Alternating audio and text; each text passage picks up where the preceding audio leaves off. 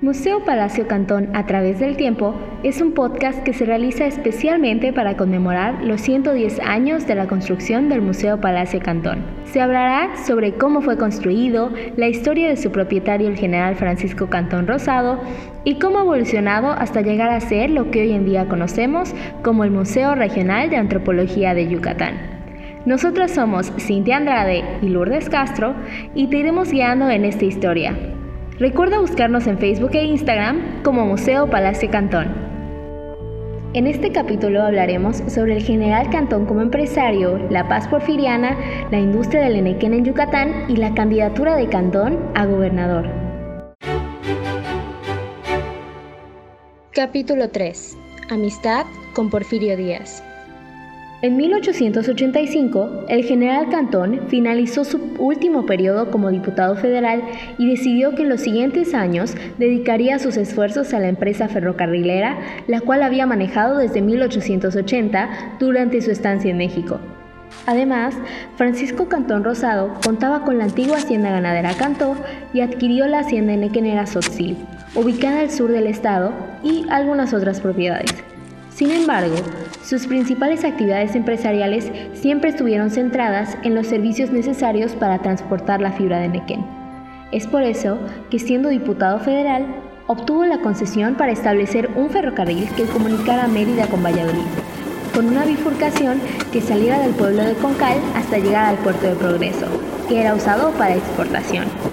Igualmente, obtuvo el permiso para otra línea de ferrocarril que uniría a Valladolid con otras poblaciones del oriente del estado. Además, le puso el nombre de General Cantón a un muelle que construyó en Puerto de Progreso, para el cual se asoció con la empresa Ward.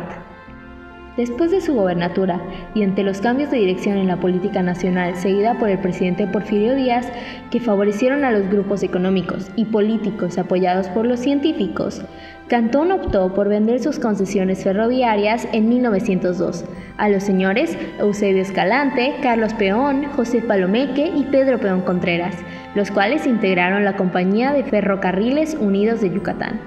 El general Cantón conservó sus haciendas. Enequén y paz porfiriana. Entre 1877 y 1898, los yucatecos que vivían en la zona del estado controlada por el gobierno pudieron disfrutar de paz. Durante ese periodo, las elecciones locales se efectuaron cada cuatro años sin que se desataran enfrentamientos violentos y armados entre liberales y conservadores. Porfirio Díaz puso todo su empeño en restablecer el orden en el país. Para ello, trató de incluir a personajes de distintos grupos y partidos, y se propuso construir relaciones personales con los más poderosos representantes de la economía y de la política en los estados.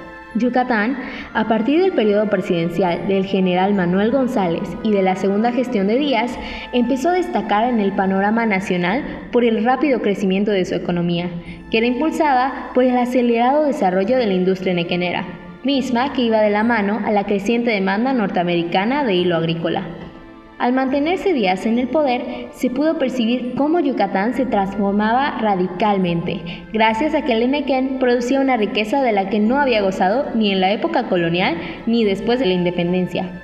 Gracias a esto, el Estado se fue posicionando como uno de los más importantes del país desde el punto de vista económico, pero para proteger la industria nequenera había que mantener a toda costa la paz en la zona controlada por el gobierno yucateco.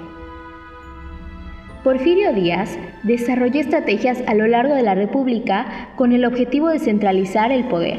En algunos estados ayudó a la reelección y permanencia de aquellos gobernadores que consideraba cercanos y leales a él. En otros estados como Yucatán daba juego a los distintos grupos políticos, pero todos sujetos a su aprobación. En este caso, en Yucatán, Díaz manejó durante más de 20 años la alternancia de los partidos, con el fin de preservar el orden y evitar los enfrentamientos armados, ya que era un estado que ya tenía un tercio de su territorio ocupado por los mayas rebeldes, los cuales seguían adelante con la guerra de castas. La paz se resquebraja. Fue en 1897 cuando durante el proceso electoral la paz empezó a romper en Yucatán el general Francisco Cantón lanzaba su candidatura por segunda ocasión, esta vez para la gubernatura en contra de la reelección del liberal Carlos Peón Machado. el cual actuaba de forma radical y anticleral, lo que ocasionó que perdiera el apoyo de Díaz. Los que apoyaban al general Francisco Cantón se agruparon en el Gran Club Liberal Porfirista Antireeleccionista, cuyo nombre dejaba muy claro que se oponían solamente a la reelección en Yucatán y cuyos representantes viajaron a la Ciudad de México a entrevistarse con el presidente y a pedirle su aprobación para lanzar la candidatura de Cantón en las elecciones que ya se acercaban, y en las cuales saldría el gobernador para el cuatrienio que empezaba en 1898. Los representantes del club, al llegar a Mérida, se trasladaron inmediatamente a la casa de Cantón para pedirle formalmente que fuera su candidato en las elecciones que aproximaban. Durante la campaña electoral ocurrió un incidente entre sus partidarios y la policía, el cual dejó varios muertos y dañó el camino al general Cantón. El gobernador Peón fue llamado a México y luego se presentó su renuncia, dejando a José María Iturral de Lara como su suplente, el cual era vallisoletano como Cantón y partidario de este. Una vez que se anunció su candidatura, Cantón empezó a recibir el apoyo de numerosas agrupaciones de distintos municipios del estado, en cuya propaganda destacaba el carácter de héroe de la guerra de castas atribuido al candidato. Su victoria en las elecciones puso en evidencia no solamente el apoyo del centro hacia el general, sino también el carisma de este y su enorme popularidad ganada a pulso principalmente como paladín de la civilización en la lucha contra la barbarie. La información de este podcast se basa en el libro El Palacio del General Cantón 100 años de historia, escrito por la maestra Blanca González Rodríguez. Si te ha gustado este podcast, puedes seguirnos en este canal y buscarnos en nuestras redes sociales de Facebook e Instagram como Museo Palacio Cantón. No te puedes perder el siguiente capítulo, donde te contaremos un poco más sobre el fin de la guerra de castas.